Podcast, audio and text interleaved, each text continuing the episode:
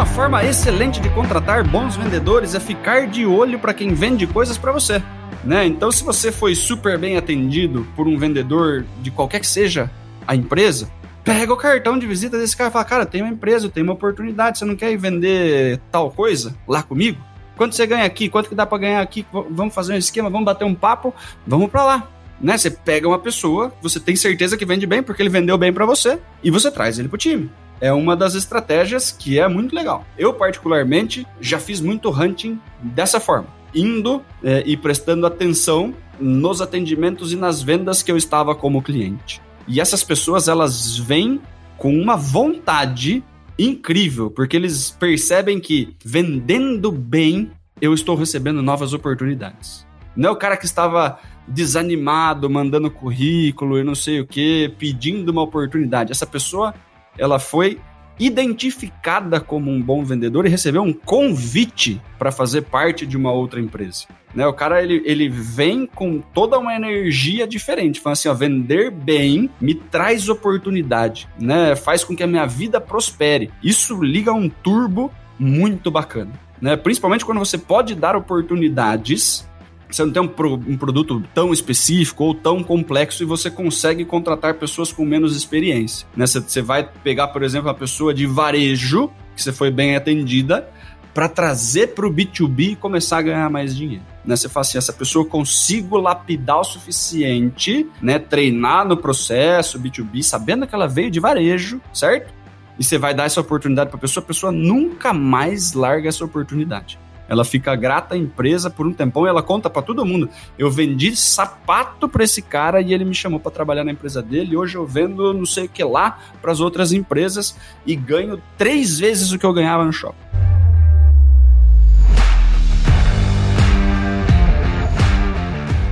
Olá, super vendedores, tudo bem? Estamos começando mais um episódio do Papo de Vendedor. O meu o seu, o nosso podcast feito de vendedores para vendedores. Você já me conhece, eu sou Leandro Munhoz e aqui comigo está ele, Daniel Mestre. E aí, pessoal, como é que tá essa força? Daniel Mestre, hoje mais um Clínica de Vendas. Vamos responder as perguntas dos nossos amigos ouvintes, das nossas amigas ouvintes, a galera que fez lá no nosso Instagram, arroba supervendedores. E hoje mais um episódio temático, Dani. Hoje a gente vai falar de recrutamento e seleção de vendedores, como os líderes, gestores, coordenadores, supervisores e os donos das empresas podem construir um time de alta performance em vendas. É isso aí, vamos ajudar esse povo, né? Ajudar o RH a resolver esse problema aí que é contratar vendedor. A galera que vai botar o dinheiro para dentro.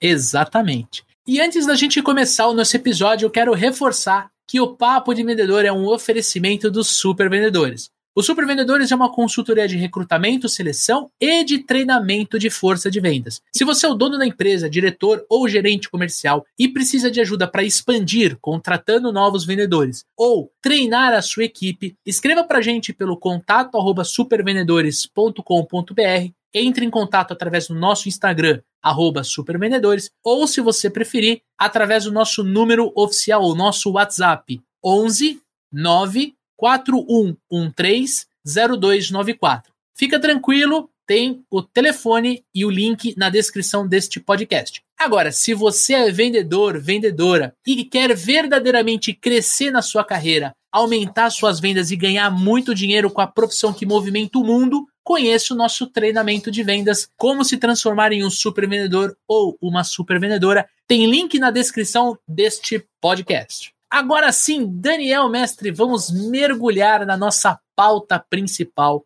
Temos várias perguntas aqui feitas por líderes de vendas, por gestores comerciais, por donos de empresas que nos seguem lá no arroba supervendedores. Então a primeira pergunta foi feita pelo Pedro Gondales.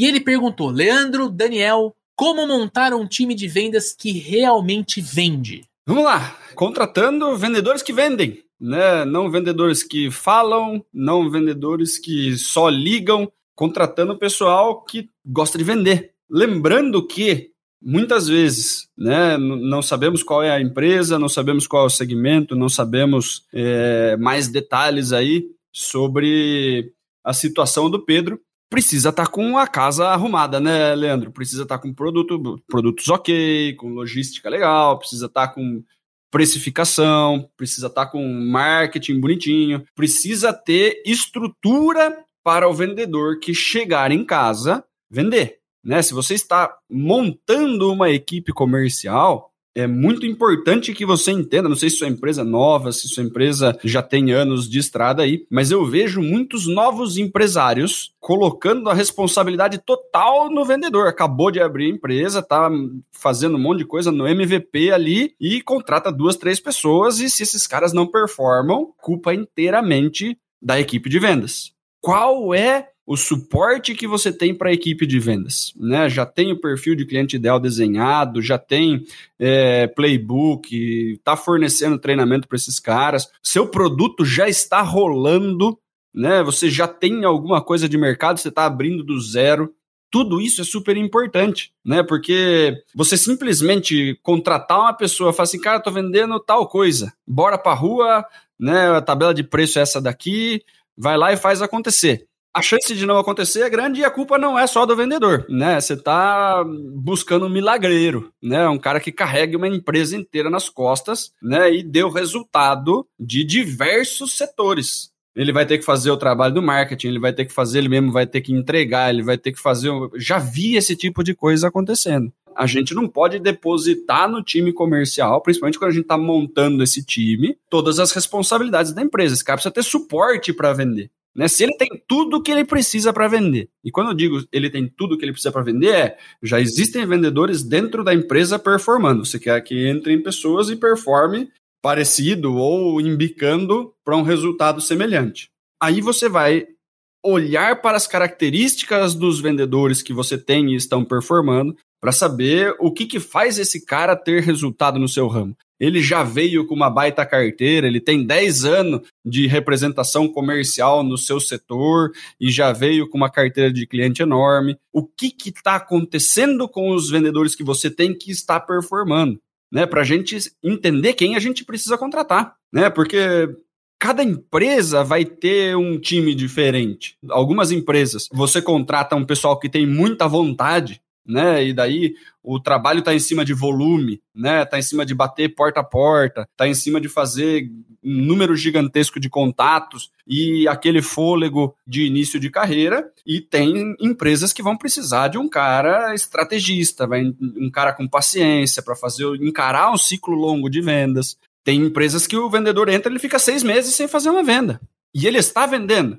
É que as vendas demoram cinco, seis meses para começar a acontecer. O contato que eu faço hoje, a tomada de decisão é longa. Se você não tem esse tempo para esperar, não coloque no vendedor que você acabou de contratar a culpa dele não fechar a venda no primeiro mês. Inclusive, isso, para você não perder esse vendedor, você tem que ter um plano para manter ele nesses cinco primeiros meses que ele não vai ter comissão. Né? Tem muita coisa envolvida, né? Mas a principal é, antes de montar um time, certifique-se que a sua empresa está pronta para vender. Senão você já vi isso acontecer. Você contrata um avião de vendedor, ele sai vendendo, você não consegue entregar, você não tem logística pronta, você não tem um monte de coisa, e esse cara, ele percebe que o nome dele está na frente de um lugar que não está conseguindo entregar e acompanhar o ritmo dele, e ele pede para sair. Ele vai para uma empresa que entrega, porque ele recebe sobre o que foi pago e entregue. Se sua empresa já está rodando, maravilha. Eu preciso fazer essa pequena observação aqui porque deve ter gente em startup, deve ter gente em novos projetos com dúvidas semelhantes, né? Como que eu faço para contratar uma equipe comercial que vende? Primeiro, tenha o que vender, né? E tenha um mercado para você atuar, né? Precisa ter isso daí minimamente pronto. Né? Se já tem, vamos olhar para perfil, vamos entender é, o que, que o seu vendedor realmente precisa ter. Mas a gente fala muito sobre aquela questão. Né? A gente trabalha com, com recrutamento e seleção de vendedores aqui, a gente usa muito análise de perfil, perfil de vendedor ideal e tudo mais. Mas tem uma coisa que é primordial. O cara ele precisa entender um pouquinho do, do produto. Talvez você consiga dar treinamento. Se o seu produto não é muito complexo, você consegue ensinar ele. Não precisa vir com essa experiência de mercado. Às vezes a gente consegue entregar para o cara a faca e o queijo. Se o cara não tá com fome, ele não vai fazer. Né? Então, o querer fazer, né, acima de saber fazer, é muito importante. Né? O cara ele precisa querer vender. Se você pega um cara que já veio brochado na própria entrevista, a chance desse cara ir com tudo para cima, né, e realmente vender é baixo. Né? A gente precisa pegar gente com fome. E quando eu digo fome, não estou dizendo o cara que está passando necessidade, né? Eu tô falando do cara que, que realmente ele tem um drive de, de vender. Né? Ele não está fazendo isso porque é o que ele precisa fazer para pagar as contas. Ele está fazendo isso porque ele gosta. Né? E você conversando com um vendedor, né? Você fazendo uma entrevista bem estruturada, você consegue identificar se ele é um cara que gosta de vendas ou se é um cara que está vendendo para sobreviver. Se você tiver a oportunidade de contratar as pessoas que gostam de vendas, esses caras têm uma chance maior de já chegar jogando bola. Então o resultado vai ser outro, né? Vai ser outro. Bom, para eu agregar valor ao Pedro, eu vou para um outro lado da resposta. Eu concordo em tudo que o Dani falou, mas eu quero dar um outro ponto de vista. Antes de mais nada, você tem que olhar para dentro de casa e você tem que olhar o teu processo comercial. Primeiro ponto. Ele vai fazer, ele vai ser um vendedor que vai trabalhar ou esses vendedores eles vão trabalhar internamente, vão trabalhar externamente ou vai ser um modelo híbrido, que o vendedor fica na empresa, mas faz algumas visitas externas. Estamos falando de inside sales ou field sales. Importante tem programas aqui no Papo Vendedor falando sobre inside sales e sobre field sales, vale a pena você ouvir. Segundo, dentro desse processo de vendas, ele vai cuidar do início até o final. Então ele vai fazer prospecção, ele vai cuidar da parte de abordagem, de levantamento de necessidades e vai fazer fechamento também e depois gestão de carteira, ou você vai ter um vendedor para cada posição. Tem empresas que quando vai formar um time de vendas, né, vai escalar a operação comercial, eles optam por ter um vendedor focado na prospecção, que é o que a gente chama de hunter. Eles podem ter um ou dois vendedores focados no fechamento, que a gente chama de closer, e você pode ter um vendedor focado no relacionamento com o cliente, garantindo a entrega daquilo que foi vendido ou daquele serviço que vai ser prestado para o cliente, que é o que a gente chama de farmer. Então, essa é uma outra pergunta que você tem que fazer. Terceiro, pegando um gancho no que o Daniel falou, como vai ser a geração de lead? Como vai ser a geração de demanda? Vai ser uma carteira interna da empresa? Vai ser geração via marketing digital ou vai ser prospecção ativa? Isso muda muito o profissional que você vai trazer para dentro da tua equipe. Porque se você precisa ir atrás do cliente, você vai ter que ter dentro da composição do time muito mais caçadores, ou seja, hunters, do que necessariamente cultivadores de relação, que seriam os farmers. Você precisa se atentar ao momento que a tua empresa está. E por último, você tem que olhar para o produto ou serviço que você vende. Qual que é o prazo médio de fechamento? Se eu levo três meses para fechar um negócio, como é que eu vou sustentar essa equipe comercial nos três primeiros meses? Porque o vendedor que entrou hoje, ele não vai receber comissão no mês que vem, concorda? Se o teu prazo médio de fechamento é três meses, ele vai começar a receber com dois, três, quatro meses a comissão. Então isso é muito importante. Você vai trabalhar com mínimo garantido, você vai trabalhar com uma fase de ramp up, como é que você vai fazer? E por último, vem essa palavrinha que eu usei agora há pouco, o ramp up do vendedor. Tem episódio completo aqui. A gente vai deixar na descrição desse episódio o episódio que fala sobre ramp up, ou você pode procurar no próprio Spotify. E além disso, a gente vai deixar aqui nesse, nesse episódio um e-book que eu e o Daniel a gente criou para falar sobre estruturação de equipes comerciais, como você pode realmente formar um esquadrão de vendas, um time de alta performance, partindo de todos esses pontos que eu e o Dani comentamos aqui. Fechado, Pedro? Espero ter te ajudado aí e cara, conta com a gente, vamos para cima.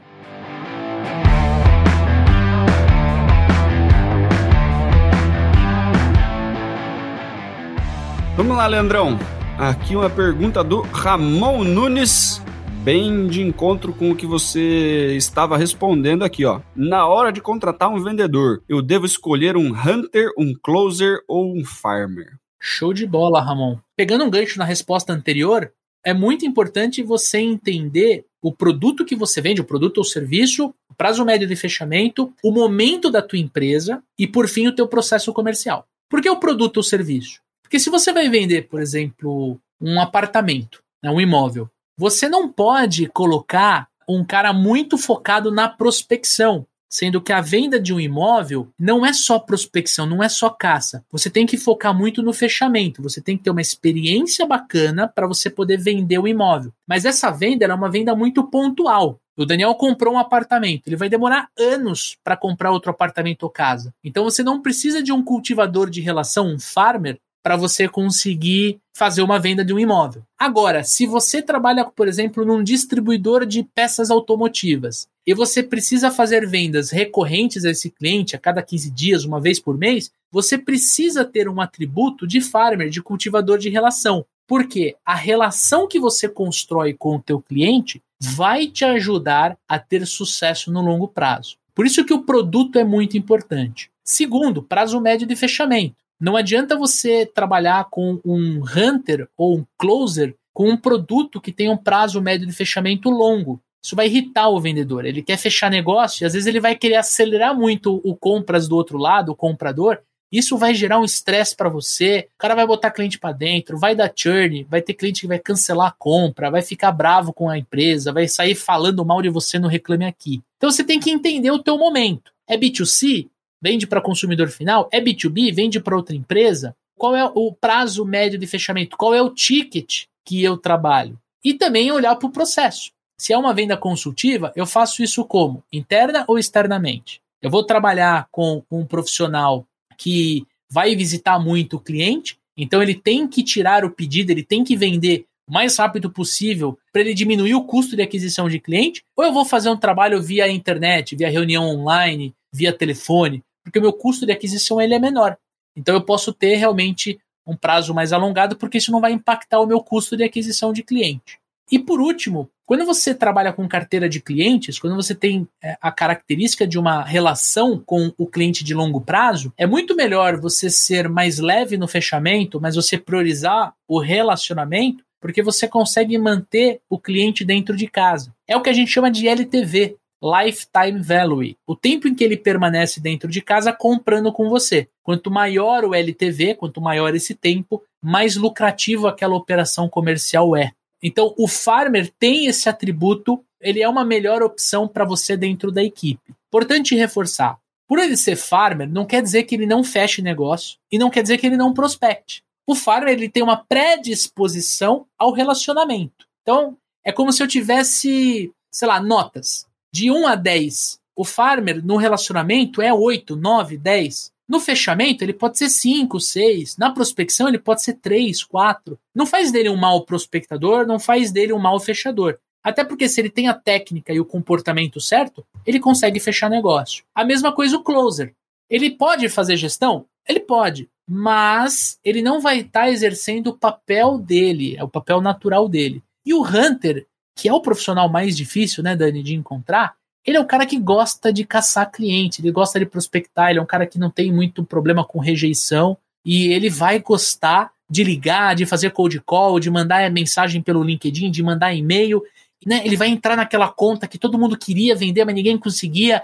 Ele vai lá e vai trazer aquela conta para dentro de casa. Quer dizer que ele não vai fechar? Não necessariamente. Quer dizer que ele não vai ter relação com o cliente? Também não necessariamente. Mas a predisposição dele é a caça, é a prospecção. E você, Dani, o que, que você poderia colaborar com Ramon Nunes? Cara, é, é, o pessoal confunde um pouco o closer e o hunter, né? Eles, os dois têm um baixo relacionamento, vamos dizer assim. Fazendo uma, uma analogia, né? Acho que o pessoal vai entender bem.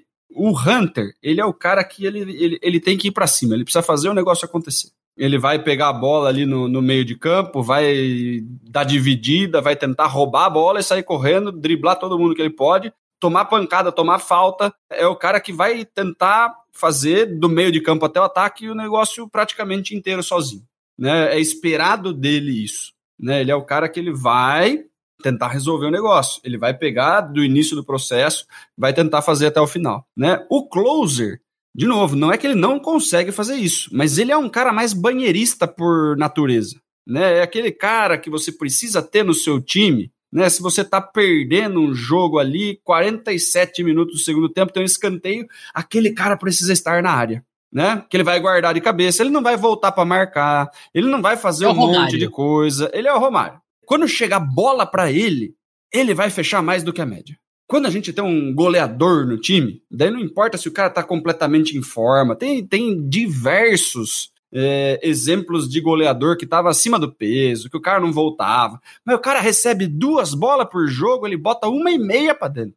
Né? Então ele resolve o problema. Só que você não vai pedir pro cara voltar a marcar, colaborar com a marcação. O cara ele vai dar um pouco mais de trabalho no resto. só que ele fecha. Né? Então, se você tem um custo por lead muito alto, vamos supor, né? Você recebe pouca bola lá no ataque, seu time é retranqueiro, né? Vem um pouquinho de ver umas bola boa do marketing, custa caro, a gente não pode desperdiçar. Você precisa ter um closer afiado. Né? Esse cara ele é mais especialista, ele vai lá, ele não quer perder, ele não quer fazer cinco reuniões para fechar uma. Ele quer fazer três reuniões para fechar duas. É, é, um cara mais especialista, é um cara mais caro. Né? Artilheiro é caro. Não, não adianta a gente querer economizar na hora de trazer um artilheiro para o nosso time. Né? Você tem um closer lá que você vai, faz toda uma estratégia para jogar a bola dentro da área, o cara não fecha, é caro.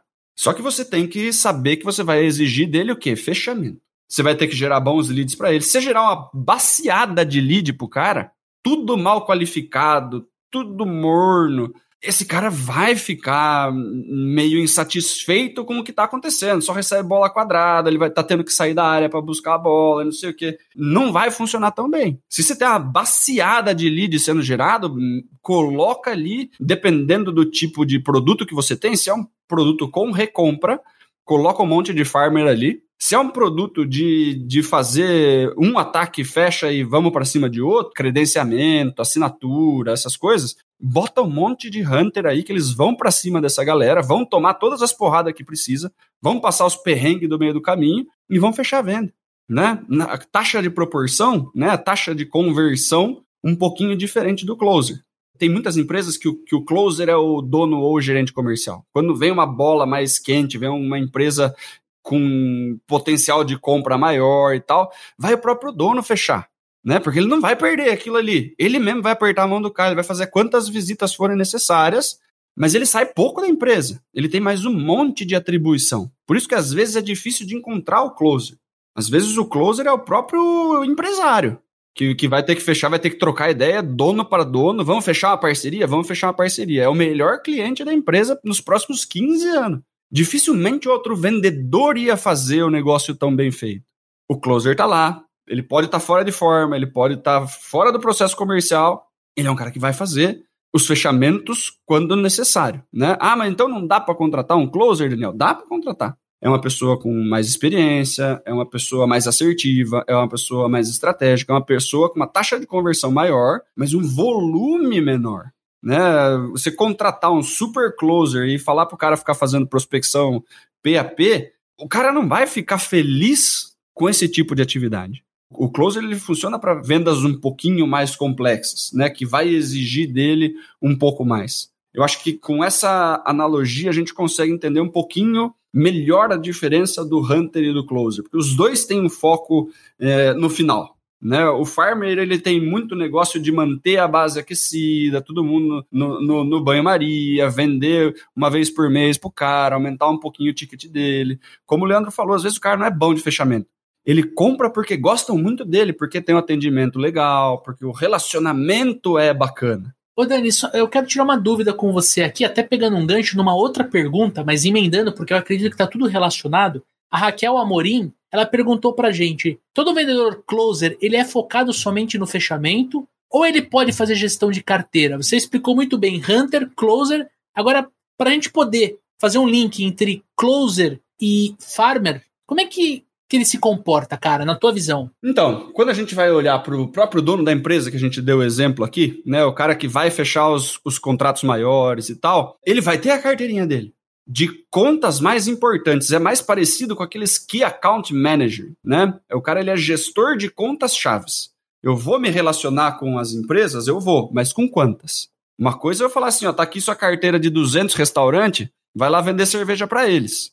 Isso é uma coisa, isso é um farmer que precisa fazer. Porra, vou ter que criar relacionamento com 200 caras da minha carteira, vender para todo mês para esses caras, ok. O key account, o cara que faz gestão das contas chaves da empresa, ele não pode perder aqueles clientes. Aqueles clientes são valiosíssimos. Ele precisa fechar negócio, ele precisa fazer a gestão adequada desses clientes, mas ele vai se relacionar com poucos clientes, mas muito profundamente. Dá para fazer? O, o, o closer ele pode fazer? Pode, deve. Né? Ele vai fazer ao longo do tempo, mas com menos clientes. Precisa ser um ticket mais alto, precisa ser uma conta mais estratégica. Né? Muitas vezes ele tem mais atribuições, esses clientes demandam muito tempo dele. Né, ele vai resolver muita coisa interna lá dentro, ele vai, vai cuidar disso para que essas contas é, não corram risco.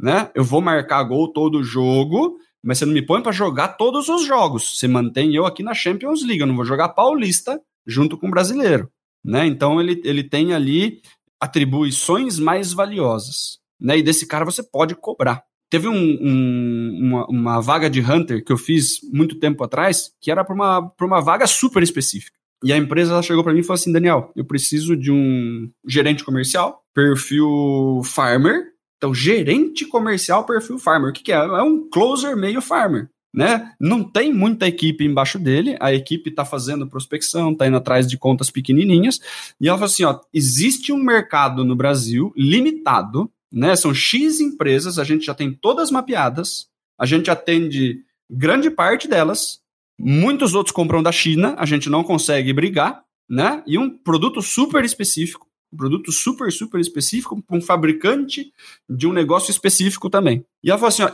o trabalho desse cara é pegar esses 18 clientes que a gente tem, manter super bem atendido, não perder nenhum contrato né? Vai fazer a gestão do, do pessoalzinho que está indo atrás de, de, de, pequenas contas? Vai, né? Tem alguns produtinhos que dá para vender para manutenção, para reforma e não sei o que e tal.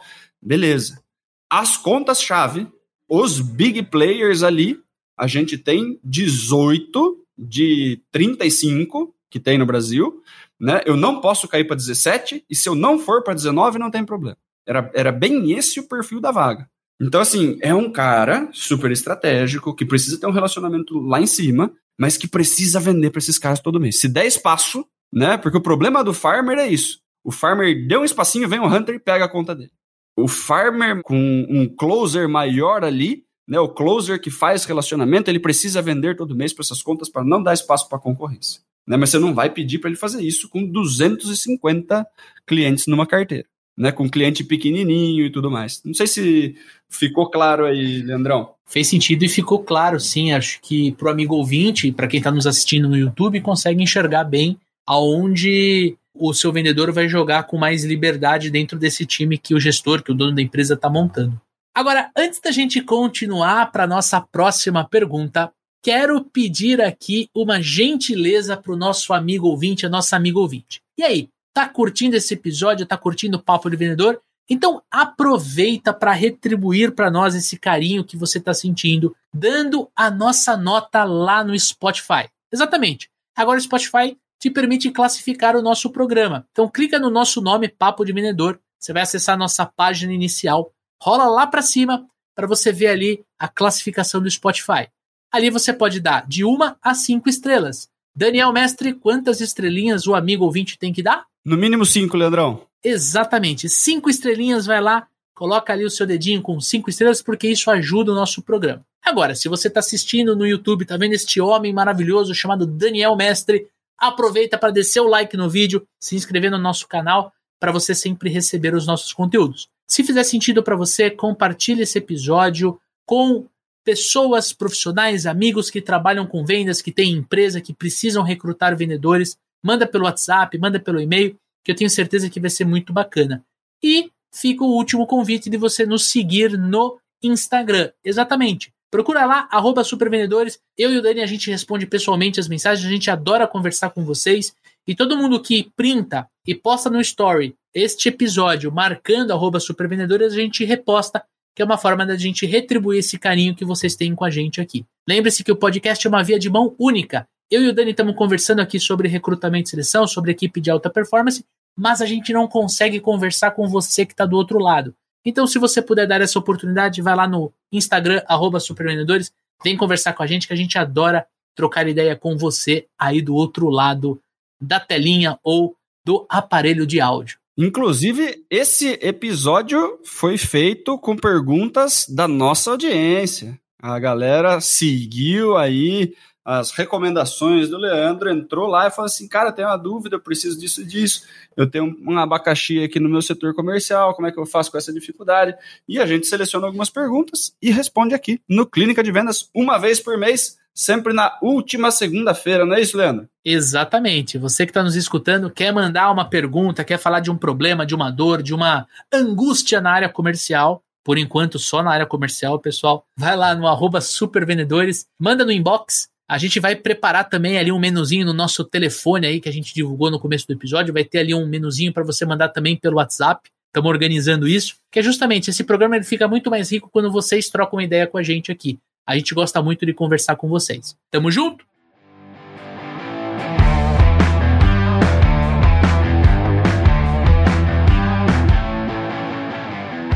Agora sim, vamos falar sobre a pergunta do Rafael Muniz.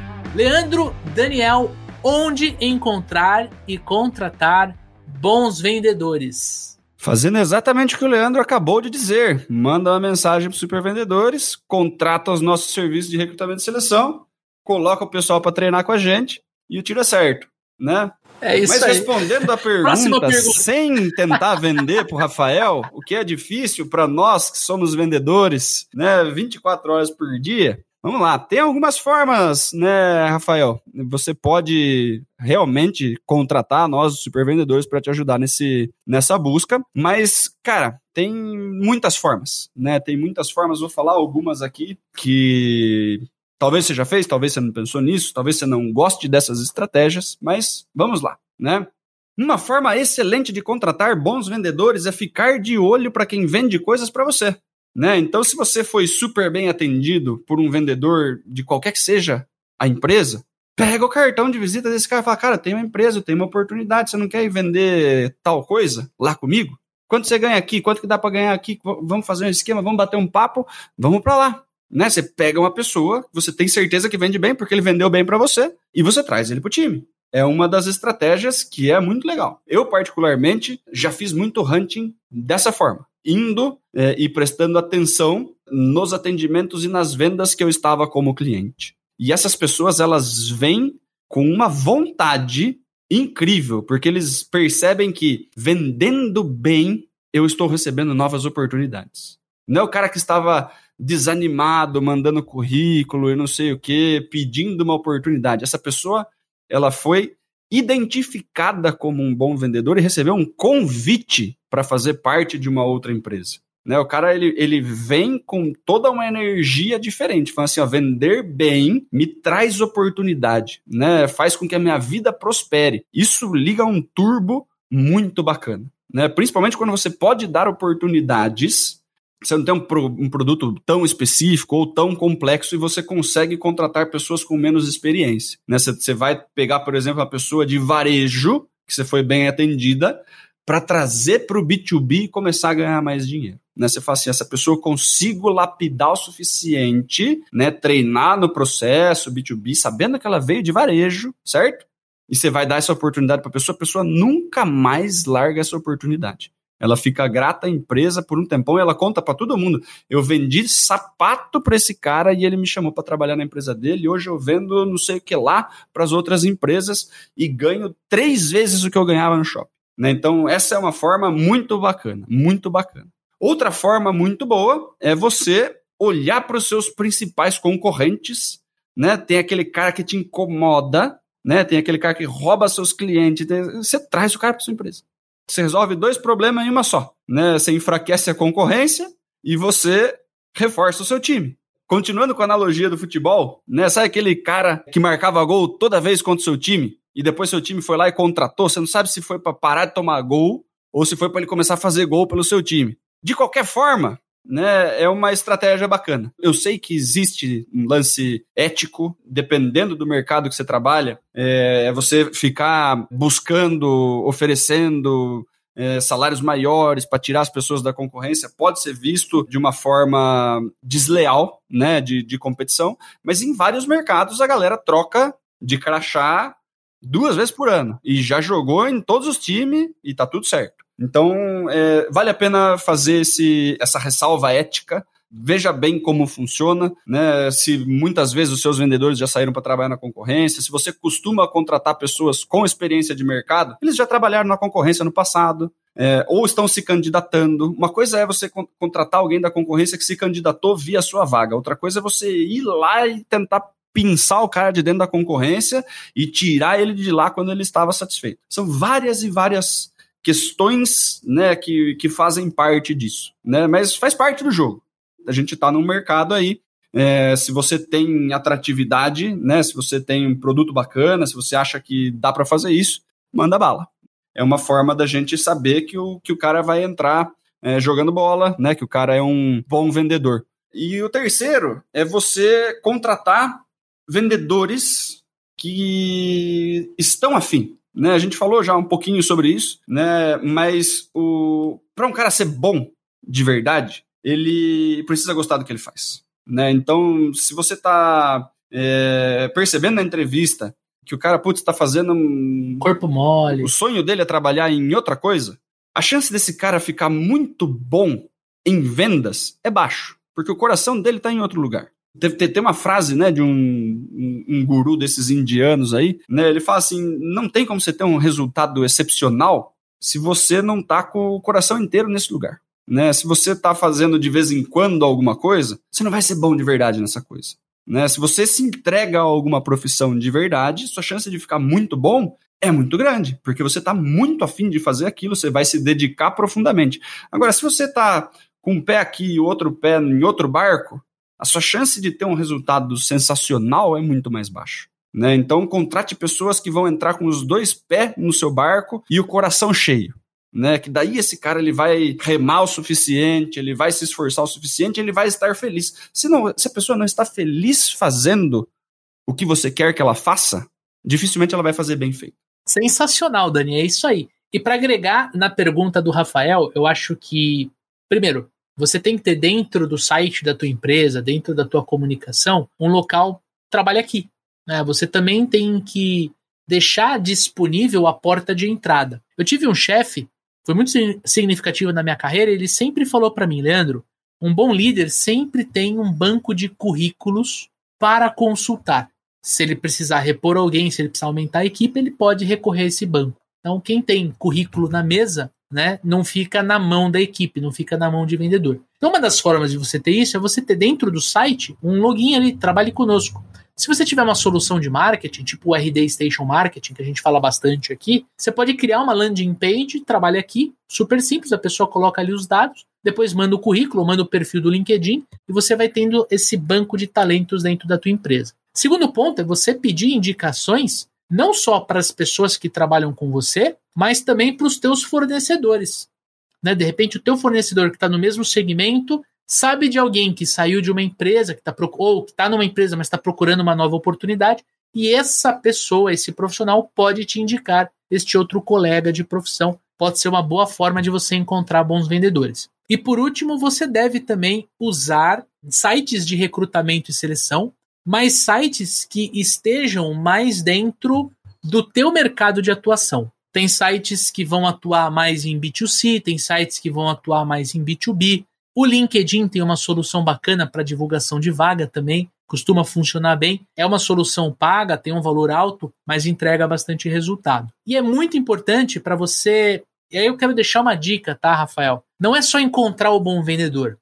Além, assim, a tua pergunta ela tem que vir com uma resposta adicional do é tipo assim, como eu julgo que ele é um bom vendedor? Então você tem que ter ferramenta para fazer isso.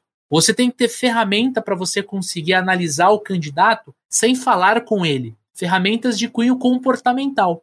A gente aqui no Super Vendedores nós trabalhamos com o Cevat Sales, que é uma ferramenta de análise comportamental que consegue traduzir 16 pontos do vendedor antes de você conversar com ele. Você já sabe se ele está mais propenso para prospecção, se ele está mais propenso para fechamento, para cultivo de relação, para gestão de carteira, olhando essa ferramenta. E você olhando essa ferramenta, você consegue analisar se aquele vendedor está dentro ou fora do que a gente chama de perfil de vendedor ideal. Então aqui quero dar algumas dicas adicionais. Primeiro, tem um episódio do Papo de Vendedor falando sobre perfil de vendedor ideal. Vale a pena você analisar esse episódio. Segundo, baixe o e-book que a gente disponibilizou aqui no link deste podcast, falando sobre recrutamento e seleção. Tem uma área que fala 100% sobre o perfil de vendedor ideal e desenhe o teu perfil.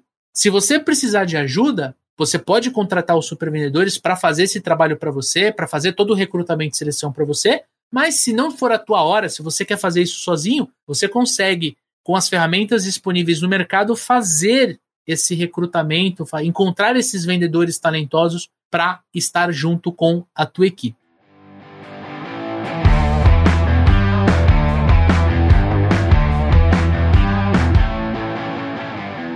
Partindo para a última pergunta, Dani, o Juca Alencar perguntou o que analisar no currículo de um vendedor, como fazer a seleção de forma correta. Quando a gente está com o currículo de um vendedor na mão, a gente consegue avaliar algumas coisas. A gente precisa lembrar que isso é um pedaço de papel, certo? Que aceita qualquer coisa. Mas é, de bate-pronto, a gente consegue avaliar escrita, tamanho da experiência, mercados que ele atuou. A gente consegue ver o nível de apresentação né, quando a gente fala de apresentação de proposta, né, muitas vezes a gente vai mandar uma proposta, vai cair no e-mail do, do cara, o cara vai olhar a proposta. O currículo nada mais é do que uma apresentação das suas experiências e do seu perfil para a empresa que você gostaria de trabalhar. Né? Tem gente que vai mandar de qualquer jeito, grande maioria, difícil de ler. É, se você recruta bastante vendedor, você sabe do que a gente está falando. E vai ter gente que vai ter muito capricho né? Vai mandar um currículo bonitinho, vai, vai fazer um esforço para falar sobre as coisas, não vai estar aquele copia e cola que eu peguei na internet, né? Aquele objetivo, fazer parte da consagrada empresa e batalhar pelos objetivos que me forem dados. Não é isso que a pessoa quer. Ela copiou um negócio que ela achou bonito. Você perguntar para ela qual é o objetivo dela na entrevista, ela não vai falar aquilo ali. Você consegue avaliar algumas coisas. Você também consegue verificar se esse cara consegue agregar valor ao próprio perfil. Né? Porque uma coisa é você escrever assim, ó, trabalhei durante tantos anos na empresa tal. Daí embaixo, é, gestão de carteira, prospecção de novos clientes, integração do sistema, envio de pedidos e pós-venda. Certo. Todo mundo faz isso, né?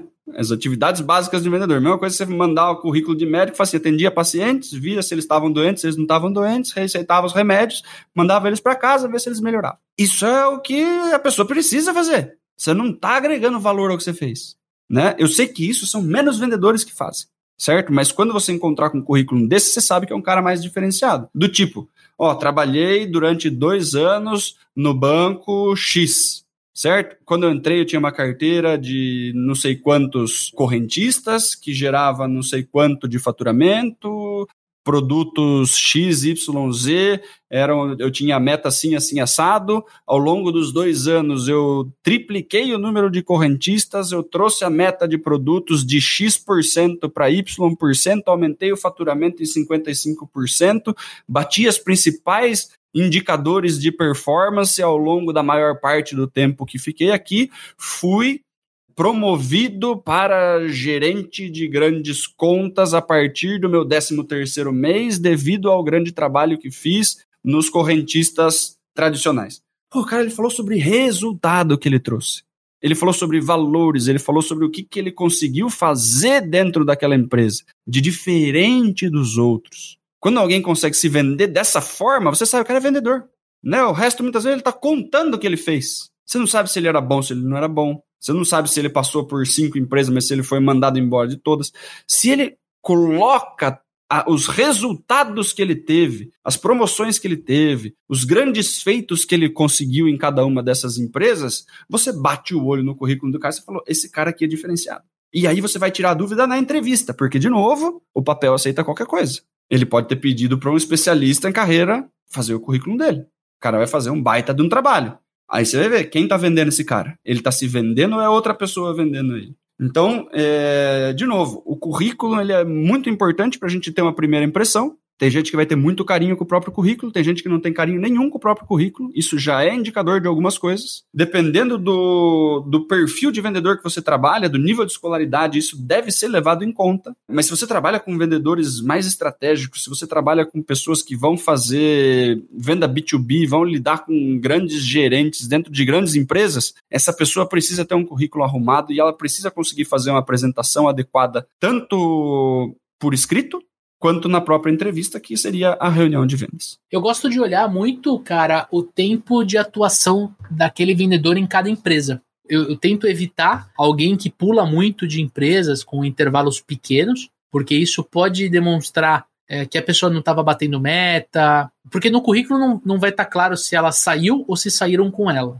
Mas o indicador de que, pô, o cara trabalha seis meses, oito meses e sai, é o um indicador de que, pô, realmente ele rodou muito, ele, ele rotacionou muito entre empresas. Isso não é positivo. Para o amigo ouvinte que está escutando e trabalha em empresa, está buscando outras oportunidades, é importante ficar atento a isso. Não é para você ficar num lugar que você não gosta, mas é para você ponderar sempre a mudança de carreira, porque isso acaba afetando. Segundo ponto, como hoje usa-se muito o LinkedIn, eu acho que vale a pena você pegar o currículo que você recebeu, seja via plataforma de, de prospecção de candidatos, seja via e-mail, né, que a gente comentou, se você tem um, um trabalho conosco dentro do site, e você olhar o LinkedIn da pessoa. Porque às vezes tem uma informação no currículo e tem outra no LinkedIn. Isso já demonstra que, de repente, na rede social LinkedIn, ela quer mostrar algo que ela não é. Pode ter uma incongruência. É, então, se tem um espelho é, é, real, né? Olha, trabalhei em tantas empresas em tanto tempo e no LinkedIn está igual, demonstra que a pessoa de fato tem um carinho e demonstrar não só o currículo, mas a carreira dela, porque no LinkedIn você fala muito de carreira. Então, isso é um item importante. No LinkedIn, você consegue olhar com mais profundidade as atribuições, que nem o Dani comentou, em cada empresa ou em cada vaga, em cada área que essa pessoa trabalhou dentro daquela empresa. Então, você consegue ter uma leitura ali de longo prazo. Às vezes você está é, tá entrevistando, vai entrevistar alguém que tem uma idade mais avançada, sei lá, 45, 50, 55 anos, você consegue ver todo o histórico dele dentro de, do mercado, coisa que no, no currículo pode estar tá mais resumido. Então vale a pena você olhar o LinkedIn. Por último, eu acho que é muito importante você analisar quantas empresas do mesmo segmento a pessoa trabalhou. Uma coisa é eu considerar alguém que trabalhou em três, quatro empresas de segmentos diferentes. Outra coisa é eu considerar um profissional que trabalhou em três empresas do mesmo segmento. Vou dar um exemplo. Eu trabalhei muito tempo com distribuição de cabeamento estruturado. Então, eu comecei minha carreira vendendo cabo de rede, fibra ótica num distribuidor. Depois eu peguei e fui trabalhar num cliente que eu atendia, que era uma revenda, um instalador, alguém que comprava aquela fibra ótica, aquele cabo para instalar. Faltou para mim trabalhar no fabricante né? Porque eu estaria dentro da mesma cadeia de atuação. Então a minha experiência em termos de mercado, em termos de produto, em termos de solução seria muito grande. Logo, eu seria muito atrativo para dentro desse segmento. Então, quando você vai entrevistar um candidato, que você vai analisar o currículo, é legal você analisar as empresas que ele passou, evidente, mas se estão entrelaçadas no mesmo segmento. Se ele saiu de, um, de, um, de uma empresa e foi para o concorrente, quanto tempo ele ficou em cada uma e tal. E aí você se prepara mais para você fazer a entrevista. Por último, de novo, rodar uma ferramenta de análise comportamental para você enxergar se aquele vendedor que você vai fazer a seleção para ir para a entrevista, ele está dentro ou fora do teu perfil de vendedor ideal, é muito importante, porque às vezes você pega um currículo bom, mas com alguém que está fora daquilo que você precisa. Então você traz um talento, que ele pode ser um talento na prospecção, mas você precisava de um, de um cara para fazer gestão de carteira e o cara vai apanhar, ele vai trabalhar desmotivado, ele vai queimar a tua carteira de clientes e não vai ser bom para ninguém. Então é muito importante você ter essa informação antes de fazer a entrevista. Por isso que a tua pergunta é importante. Como fazer a seleção de forma correta? Usando a experiência do currículo, essa análise, mais uma ferramenta comportamental para você ter mais segurança na tomada de decisão. Faz sentido, Dani? Faz todo sentido. Tem mais duas dicas. A gente fala muito de ser vendedor, estar vendedor, né? Pegar uma pessoa que realmente gosta de vendas. Às vezes isso aparece no currículo. Eu não quero ser injusto, pessoal. Né? Às vezes a gente pega currículos que está lá objetivo, administrativo, financeiro, vendas, marketing, logística, não sei o que. Você fala assim, beleza, a pessoa topa trabalhar em qualquer lugar. A pessoa está precisando de um emprego, ela é multitarefa, ela consegue fazer qualquer coisa, uma pessoa que vai se virar. Legal, beleza, a gente precisa desses profissionais que às vezes é um faz tudo dentro da empresa, não tenho, não tenho dinheiro para contratar um cara que especialista em cada área, vou contratar uma pessoa que vai fazer um pouquinho de administrativo, um pouquinho de logística, um pouquinho de marketing. Maravilha, né? E de novo, eu sei que tem gente que está desesperado por emprego e fala assim, ó, o que aparecer eu faço me dar uma oportunidade. As pessoas têm todo o direito de fazer isso, né? Mas quando a gente está olhando para um cargo de vendedor, você precisa de um vendedor de fato. O objetivo desse cara tem que estar assim, ó, trabalhar na área de vendas. Porque se ele está dividido entre, ó, eu posso ir para vendas ou eu posso trabalhar no administrativo, indica algumas coisas, né? Que talvez ele já cansou da área de vendas. E se, putz, se, me, se me meter no escritório, eu vou achar gostosinho. Entendeu? É uma pessoa que não tem tanto foco no variável, porque o administrativo não tem variável. Então, se você precisa de uma pessoa com ambição, quando o cara fala assim, ó, no, no, no objetivo, trabalhar na área comercial, esse cara, ele, ele sabe que se ele não performar, ele vai rodar. E ele sabe que ele quer trabalhar no comercial porque lá tem comissão. Se o cara, no começo da entrevista, ele só pergunta de fixo e benefício, também é um indicador de que o cara talvez não performe tanto assim. O cara que tem ambição, ele fala assim: ó, quanto dá para tirar no variável? Né? Esse é o cara que você fala assim, ó, da hora. E daí você não fala para ele que o céu é o limite, porque não é assim que funciona, né? Todo mundo tem X horas para trabalhar, né? A gente precisa ser realista com o quanto vai dar para ganhar. E que me leva à segunda. Como contratar um bom vendedor para a minha empresa? A gente precisa entender o que, que eu, como empresa, ofereço para esse vendedor. Eu posso tentar trazer o melhor vendedor do universo. Eu posso. Né? Eu vou ter dinheiro para pagar eu tenho cliente suficiente para esse cara, né? Ele vai ganhar o quanto ele precisa ganhar para manter a família dele? Porque às vezes a gente vê o pessoal falando assim: ó, eu preciso de um vendedor que atendeu essa, essa e essa empresa, preciso de um cara super closer, que prospecta um monte, preciso de que tenha carteira de cliente, preciso disso, disso, daquilo, preciso que ele já tenha atendido essa e essa e essa empresa, preciso de um cara que já fez MBA, não sei o que lá e eu vou pagar 1.200 PJ. Né? Então, a expectativa e a realidade, né, do tipo 1.200 PJ atrai esse cara que você está buscando. Se ele entrar, né, se você achar o cara com todas essas experiências, com tudo isso que você está buscando, se você encontrar esse cara, conseguir fazer uma, uma proposta para ele, e ele vir, ele vai ficar e ele vai estar satisfeito, ou ele vai falar assim: oh, meu Deus do céu, aonde que eu entrei? Né? Porque você fala para ele, não, dá para tirar 10 pau aqui com variável, cara, fica, fica em paz. Ele começa a ver que não tem estoque, ele vende, vocês não conseguem entregar, não tem tanto cliente assim, o marketing não ajuda com lead. Ele fala assim: putz, se eu fizer, eu tô dando o meu máximo aqui, tô tirando 2,5. O cara falou para mim que dava para tirar 10. As minhas contas fixas são 7,5. Muitas vezes você está colocando esse cara em apuros ele não vai trazer o resultado que você queria, porque para bater o resultado que você queria, precisa de determinada estrutura para que esse resultado aconteça. De novo, a gente não pode colocar uma expectativa irreal na nossa vaga e colocar as responsabilidades todas em cima do vendedor. Eu posso pegar as melhores empresas do mercado, gente. Tem empresas gigantescas com vendedores ganhando salários muito legais. Esse mesmo cara dentro da sua empresa não performa da mesma forma. Né? Não adianta, não adianta, a gente, a gente brinca, né? Não adianta eu querer contratar o Capitão América com um salário que não está de acordo com o, as, as competências, a, a, a, experiência que ele tem. Cara, ele, né, eu não vou fazer uma proposta pro Messi vir jogar num time B do Paulista. Não vai dar certo. Né? Talvez no fim de carreira, quando o cara já tá, não tá aguentando tanto, se aposentou e quer continuar trabalhando, que nem acontece as repatriações dos jogadores de futebol, né? Pô, Ronaldão veio jogar no Corinthians, o pessoal vê. Não foi no ápice. Não foi no ápice, foi muito bem conversado, foram projetos muito bem estruturados. Eu preciso entender quem consegue jogar bem na minha estrutura, no meu mercado. Se eu tenho um projeto de atender grandes empresas, eu preciso entender que é um movimento diferente.